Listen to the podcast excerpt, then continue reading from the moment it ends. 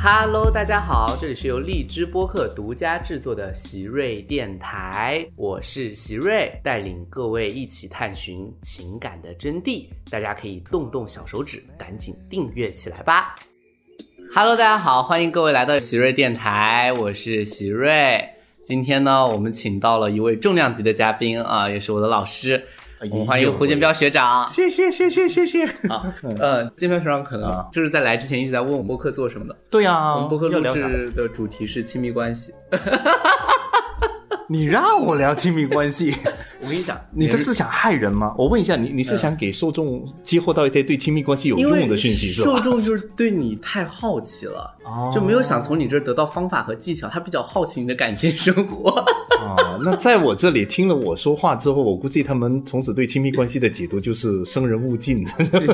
我跟你讲，你知道最难聊的嘉宾是谁？谁就我现在采访过的谁？颜如 晶。哦，当 然，我找他聊亲密关系的时候，就整个尬住，就第一次接不住话。但就是不我的对呀、嗯应该不会尬住的呀。他对亲密关系是有想象的呀。没有啊，他最近没了，最近没有想象了。他最近都准备去参加陈明的那个《非诚勿扰》那个节目了。他去是参真加的那个，您不知道对吧？对吧，他我不说知道他说他要准备去，他说要作为女嘉宾在那边给男嘉宾拍灯，就是选择暗灯或者真不的暗灯？假的？真的，就前不久刚采访完，我整个人震惊。他不用吧？我觉得他就是去玩，对他应该也就去玩一下，但是他是对亲密关系的想象就停留在陈小春。也没有那个吴我觉镇宇得不是这不是这 样，不是这样的、啊算了吧，那他嗯 OK 好好，那我们上期呢，我们就先聊一聊轻松一点的话题，就不好聊亲密关系了。亲密关系对你来说是一件沉重的话题。哦，我对我来讲完全不沉重， 只是我估计你的受众不想听。没有没有，我们先聊一聊奇葩说吧。好啊，因为其实受众会在问建彪老师去哪儿了，但是我自己知道嘛，因为建彪老师作为就是整个超级辩手的这个辅导团的总教练，嗯嗯嗯然后再带着训练辩手，嗯然后我其实特别想问你，在这些训练当中，你有什么经验和一些想要分享给大家的？呃，是 哇，这个问是题笑问的很棒。你刚才说观众会问我去哪里，让我想到就是昨天上的那一期，对不是老板团跟跟对，选手老板打团，和选手打，然后就其中我不知道他们剪的有一幕是我在那儿辅导王小川嘛，对对是的，嗯，然后我好死不死我开了弹幕，弹幕然后说我啥看到就是胡建彪出来的时候，就有人在说：“哎，这是胡建彪吗？这是胡建彪吗？”问号问号，然后后面说：“胖了耶，胖了耶，胖了耶！”啊， 这就是我不上奇葩说的原因，嗯胖了。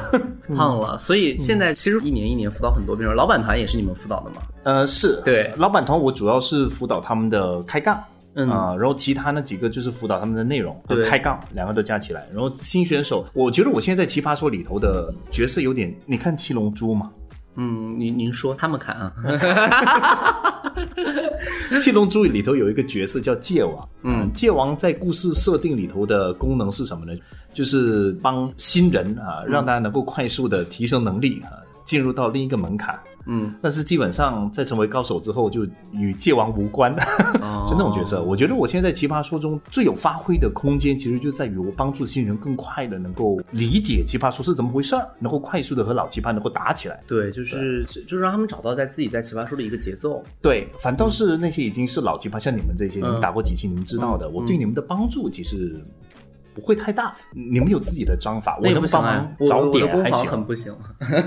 算了吧，你攻防不行，你算对了吧。我，我觉得就是因为我其实这个问题也是替大家问的，因为很多人他们想上奇葩说，嗯，然后他们也会在想，在这个背后人们是怎么成长的。嗯因为以往的话，好像就是说大家就是自己来。自己嗯弄，然后现在的话，看到还有很多老人也还在台上，那新人是要怎么成长呢？我说这个背后其实是有就是建彪学长带的整个超变的教练团嗯在辅导大家。然后这个过程中，我就想问你，你觉得就是什么样的人适合来奇葩说？我觉得是这样。呃，你可以分成两个部分的视角来评估一个人哈，一个就是辩论能力，嗯，这里辩论能力可泛了，我可不是只说在舞台上跟人家开杠的时候，嗯你速度是不是快，变爆破是不是快，它包括了嗯就是你能不能流畅的把一大段的概念给陈述出来，嗯，这都算是辩论能力。嗯，它还有另外一块很玄的能力，你姑且叫做综艺能力吧，或者你叫做人格哦就是魅力讨人喜欢之类的。的能力。嗯对你必须在这个节目中有一个属于自己的一个特质，嗯，你有个定位，或者是你有一个独特属于自己的人生经历所积累出来的那个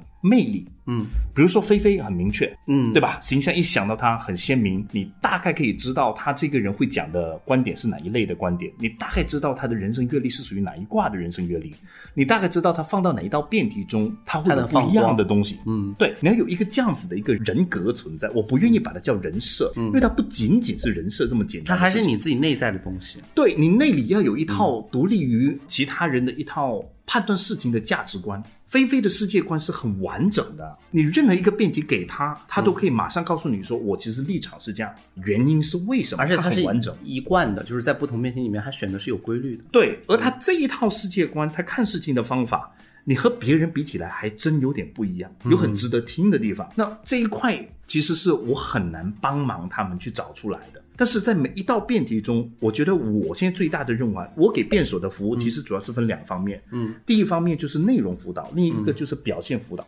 内容辅导方面，我最困难的地方就在于，我怎么样找到一个那个观点的根是长在它的价值体体系系里里头的面那的，些想法，就是适合他讲的话，他能信服的那个观点。对，所以我以前带奇葩，我带了七季。啊嗯啊、我前几季奇葩说跟直中一起带的时候呢，嗯我们的做法是这样子的，就是我们会看到一个辩题，然后想说这个辩题这个持方大概有什么观点，我们会做一个观点单独出全来部嗯扔出来，列出来。对列出来，然后聊的过程中发现你适合这个，或者哎这个放在前啊面好，然后放在后边好，我们去引导他们去给他们这些观嗯点。当然，他们有自己的观点，我们就不动手嘛。对没有我就给嘛。嗯，但是给了之后呢，我跟植总有一个这样子的体验，嗯，就是我们会坐在幕后导演的播映间，嗯你们在打的时候，我们后面看着屏幕。每一个辩手上台讲之前，我们都很兴奋，因为我们一手一脚去磨嗯出来的东西、嗯对对那对，么有一种讲自己完哎的孩子要上场的感觉。 所以，但是很多时候呢，是很精妙的观点。跟这个辩手讲了之后，他上台一讲完之后，我变味跟儿了志忠就相视一一笑望，然后就嗯皱眉变头味儿了，就不对劲，怎样就不对。好，嗯后来呢，志忠总结出来的那个道理就是说。我的观点，我们这个观点不能只有观点本身，它其实是一套叙述方式，嗯，带出来的观点才有它的味道。然后后来呢，直中的做法就是说，好，我教你不只是观点，我还教你用什么样的方式来去叙述呈现嗯对，一句一句一句，它段落是怎么铺，先讲什么，后讲什么，它都会教。嗯，但是到后来，下面就是我自己的认知了，就是我发现这个做法会教一些辩手出来，就是他在舞台上打完之后，我很熟悉直中嘛，嗯，我一听完之后，直中辅 导的，哦，就是它它的很变成黄执中了的很低明配显版，对，而且是超低配的，超低配的。效果完全不出来。你看嗯现在一 v 一其实是有这个感觉的，我们自己也会感觉到，就是一听就能够发现。而且我们原来打辩论就有一句话说“新手学黄忠必死”，在奇葩说舞嗯对台上也一一得到了印证。 也没有必死啦，就不真能的发还是很光，嗯难。而讲道理这一卦就是很难的，黄忠跟他的音色、跟他的气势、演讲术还有就关不系同。对所以我现在辅导的方式是我自己会粗略想观点，但嗯是我已经不列观点单子了。那、我通常一开始做进来的时候，对新辩手，我会跟他们去聊，我会找出各种问题去问他。当我问到一些有用的观点，或者问到一些我找到了价值体系最核心的跟辩题相关的部分，嗯我就在这里帮他长一个观点出来。比如说这一季李佳杰的那个点，其实就是这样子出来的。哦，你记得他打的那道题是独立女性要不要收彩礼，收彩礼这件事情，对嗯好，他主要打的观点就是这是一个身份标签的绑架嘛。对对对对对对，这个点是怎么出来的呢？嗯是前面一开始的时候跟他瞎聊，聊到他的女团背景，嗯然后聊到女团背景的时候，聊到这个话题，就突然间聊到他自己提出来的。我觉得为什么独立女性就不行？我觉得这个身份不代表她不能做任何事嗯情。这一句话一出来，我马上就勾连出，哎，他之前讲过女团的东西，对我就整个点把它勾出哦，来了。就整个贯通了啊。对，所以这个点是这样子诞生出来的。嗯哦所以我现在在内容上给奇葩说选手辅导，是尽量找到他跟这个辩题相关的价值体系的根到底在哪里扎根比较对，然后想办法帮他长出他的观点出来。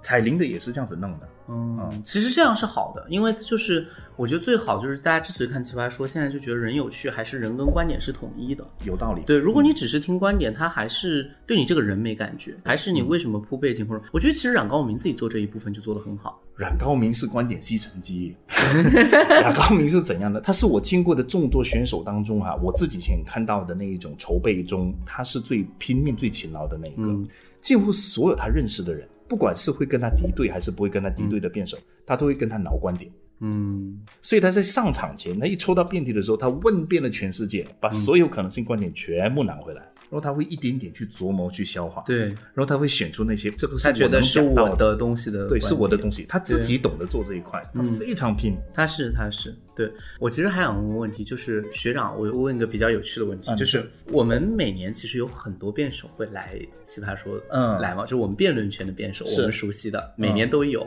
你有那种看他一眼知道他其实不适合奇葩说的有啊， 吗，就其实心里面也是有的，对吗？不能说完全不适合，但是会知道走不不了太行，就是那种圈内很厉害的辩手，知道，很对，明确知道，对吗？我也是，我有明确的感觉，因为你懂为什么，你知道吗？嗯就是辩论能力好教。嗯，我刚才说辩手两个方面对对素质嘛，对对一个是辩论能力嘛，然后另外一个就是你的人格的那一块嘛。嗯，辩论能力这件事情，给你足够时间，你好好背，好好筹备，有教练在后面给你辅导，给你支招，你基本上八九不离十，你起码还能够把这个东西打出来。对，人格这一块帮不了不你，好讲。没人教台得成，风啊，你自己的就是内在的品质的发掘啊，就很难。对，做不到。你看啊，你同样同时间上场，你是一个辩手，你在台上你唯一能仗持的就是人家可复制、可学习的辩论能力。对，但是人家有天赋那一块，就是人格那一块很鲜明，而你没有你学不了。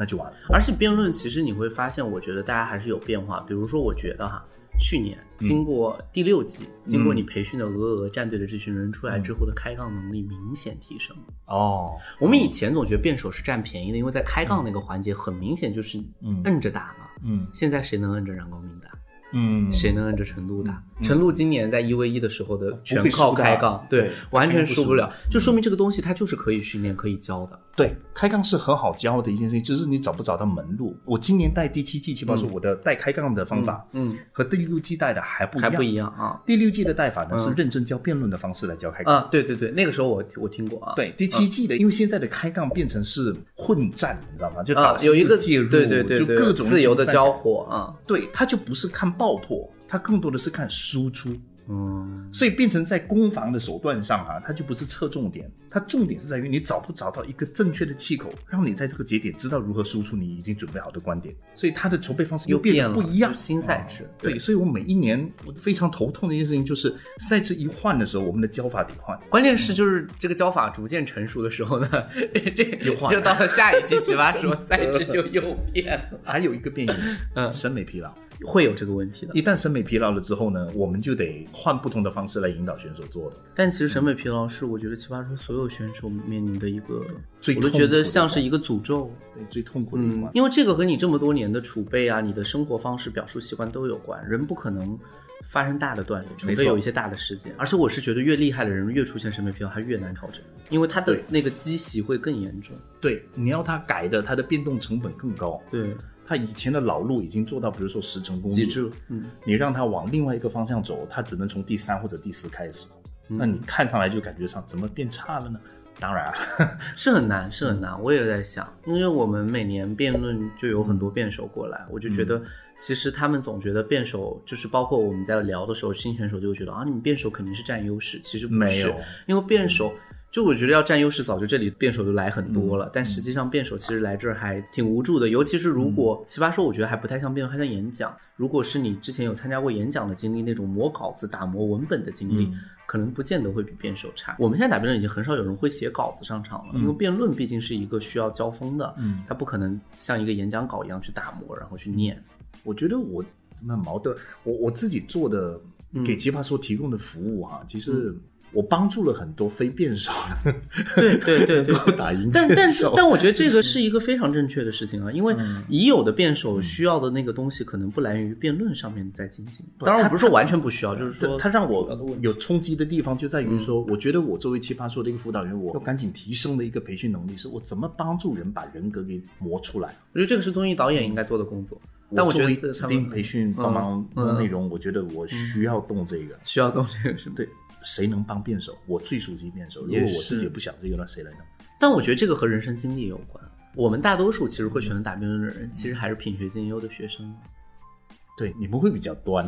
对，就是他没有一些对嗯旁逸出来的一些人生经历，你不可能去找一些就是我们觉得很神奇的人，那种很神奇的人就是他会有人格魅力。也有一种啦，就是学霸至于一个极点，就是嗯非占常星非人常学霸那种。但是这种人呢，极难讨喜，这倒是，因为他站在山巅之上，对站在山巅之上的人，但上还下会顺应就很难对了对亲近感，你要站在熊山猫巅老还师也有亲这近个感问题，所以你看到这一季，我觉得他就是往这个方向调。对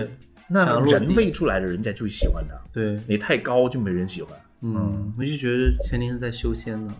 他今年我觉得就其实很微妙，我觉得也不用完全放弃修仙，嗯，只要你有一场或两场，我觉得还是看打出题人味目，对就可以了。对对对，有些题目我觉得就是怕把自己框死了，那有些题目它就怎么你都修不起来，有些没错题目就是它就必须得在地上打。没错，而且我觉得奇葩说很神奇，真的就是那种你遇到你人生当中一两场高光题是肯定那个的话，你就一定能够知道自己适合什么，有一两场你就感觉到那个题它就是你的，嗯就是谁站上去都没用，就只能你来说。嗯。而且我再补一个啊，就是我觉得奇葩说辩手有一个关卡，嗯，就是你能不能找到某一场，嗯真的是你大发光的那场。你找到那一场之后，你后面的整个打法会不一样。嗯，你就开始有意识嗯地知道什么是好对东，西。就上头了，那个风就出来了，很妙。我记得很多都是这样子。哎，我其实比较好奇的是，我们奇葩说其实七年了，变化非常大。嗯，我觉得变化非常大。比如像我自己第五季来的时候，淘汰都是一辩，那是刚引入淘汰赛制嘛，谁嗯一谁淘汰，谁就是一辩自己在打这场比赛之前 站上去之前就知道，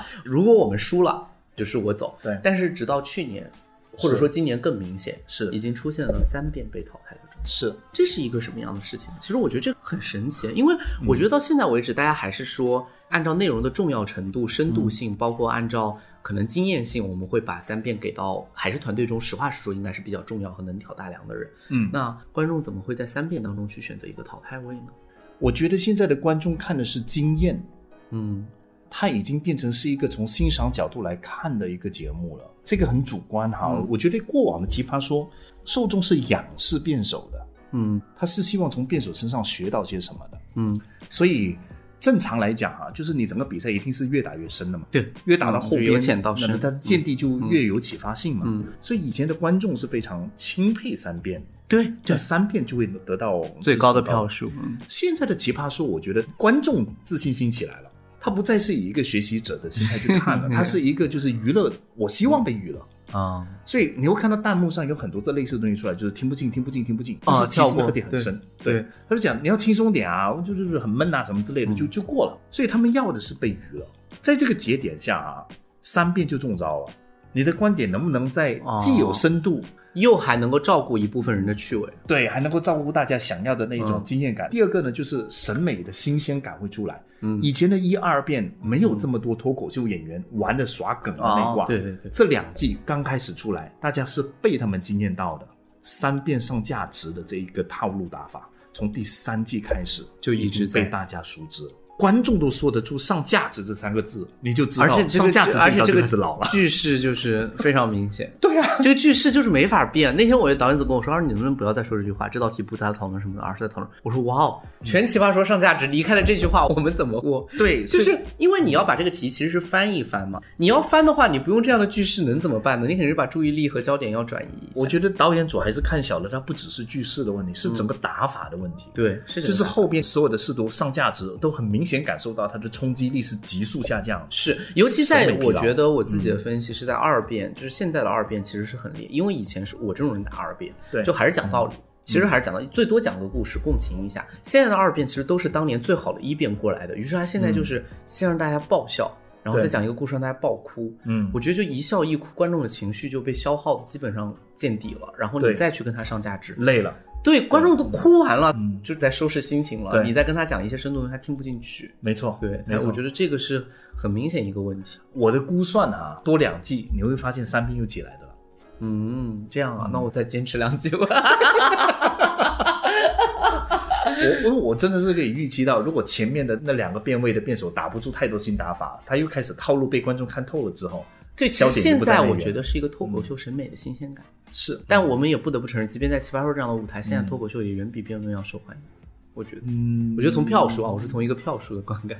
有保留，但是我大体上可以明白你说的是什么，我也承认有这个规律哦之，间。但我觉得这个嗯也是风向的问题，就是这两年是他的时代，是是的，嗯是的，辩论的时代。代反正不在这两年。或者这么说吧，辩论的那一套打法哈、它的比重在辩论舞台上要稍微压缩一点， 嗯，它的方向不能再像以往那种居高临下的那种驯化感，嗯，嗯说教感。就不对了。所以你要走辩论那一个路径可以，但是你在辩论上的打法得换，你只要成功换过来，那风又吹回来了。对，很难。但其实我说实话，我觉得辩论的范式要革新是件很难的事情。其实我们华语辩论发展也二十多年了，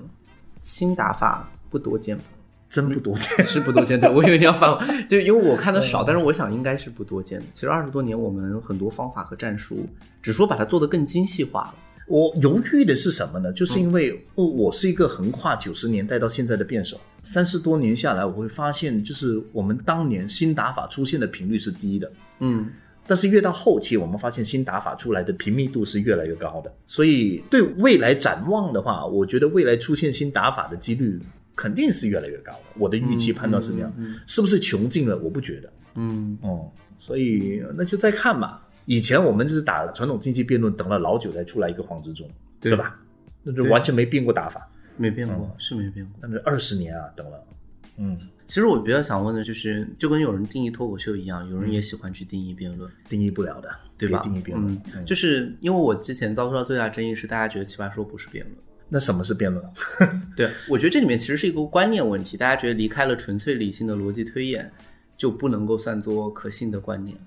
但是后来，其实我觉得，不管是我们在奇葩说学到的东西，还是整个超级辩手，我们的转向应该是觉得说服这件事情，可能它的适用性范围更广吧。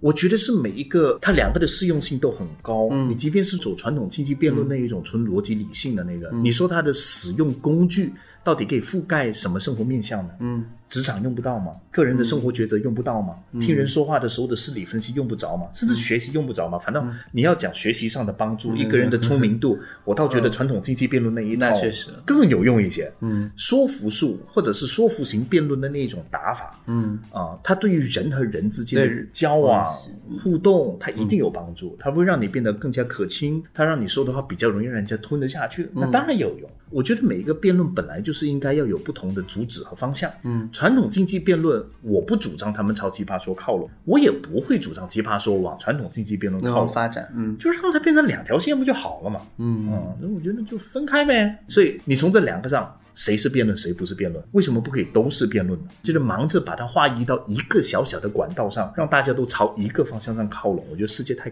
沉闷了吧？那我最后有个问题是这样的，就是因为今年潇潇和姜思达回来奇葩说了，嗯然后我有看评价啊，嗯大家普遍还是觉得这个我们也承认啊，嗯就是新一辈的奇葩跟老一辈的奇葩差距还是大的，即便是新奇葩当中比较好的几位，我看到在各个网站上的评论，大家还是觉得，就即便是善意的评论啊，也会觉得发生了一个很大的断裂。我不同意，我不同意。你不同意吗？大家可是都在说，而且其实包括小童后来说那句话，其实在网上还引起了一定的争议，因为他说奇葩说接力棒嘛，小童在后台的时候说，可能交到了我、他、秋阳、高明这样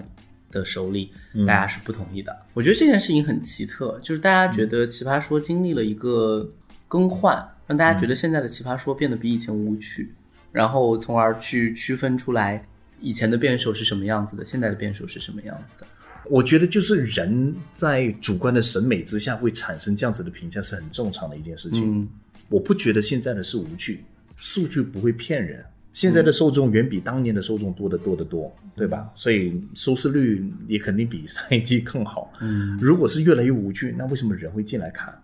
嗯呃这是一个。然后你当然是老粉一直这样看过来，你你在审美上一定会有一些和别人不一样的评价方式，你有不一样的预期，而且肯定你的预期比别人高得多得多。所以嗯这个真不好说，我自己是不会太觉得。就是那种一代不如一代的感叹不在我身上发生了，啊，但我感觉还是有点差距。真的吗？我是觉得哈，我自己真的有感受。我觉得潇潇回来之后给我很大的冲击，是我因为我当时就坐在场上嘛，嗯我坐他对面，我觉得嗯好累哦。我当时想说， 就是说我疯了吧？我问你前两天还在一起喝酒，你你打他跟打之中哪一个更吃力？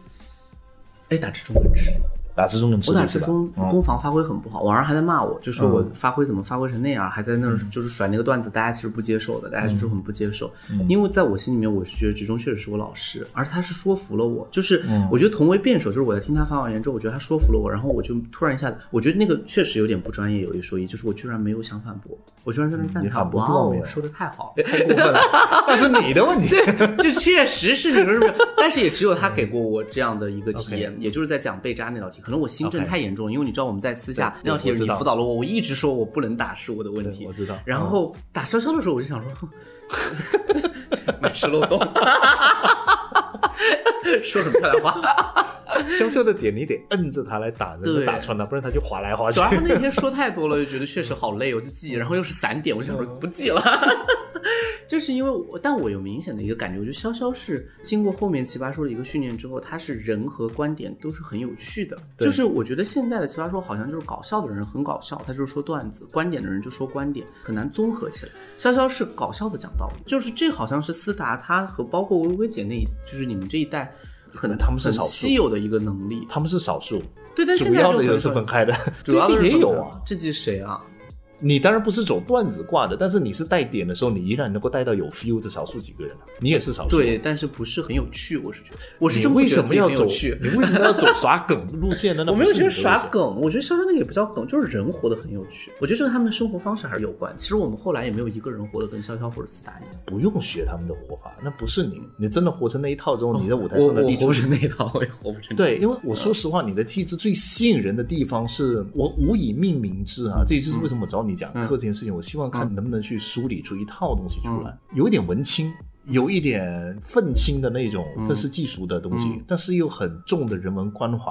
在跟人对话的过程中，你不会是那种高高在上的那个位置，嗯但是在跟人平起平坐的交流过程中，你会给人一种折服感，这很怪。你的东西是无以命我名之的一种、都没这么分析过我自己。 真的嗯就是你要走你那一块的理论啊，比如说你真的是走比较有点小酌情的那一种社会关怀啊嗯那对种对之类的那种是，一般上就会就变得很高大。啊，很容易。对，就让自己高高在上了嗯嘛。但是你的做法又不是，你的表述是是给人感觉很舒服的，是平起平坐的对话，但是有仰望感。这个是我无法归纳你的东西，嗯那我也不愿意，就是看到你往耍梗的方向走，何必呢？奇葩说嗯不需要再多一个小小。有道理，真 的啊非常来没有没有没有。那谢谢建彪学长给我们分析的这个奇葩说啊，我觉得分析的还是很好，也解答我心中非常多的疑惑啊。其实我这一季，包括上一季吧，上一季其实呃上一季还好，上一季主要去辅导鹅鹅了，就是这一季我们这个自由辩论真的有很多都是来源于学长过来的。 就玩儿呗。对对对，就需要一些竞技感，所以我觉得他过来跟我们分享奇葩说也挺好的。然后我觉得下一期呢，我们就请建彪学长，终于可以进入到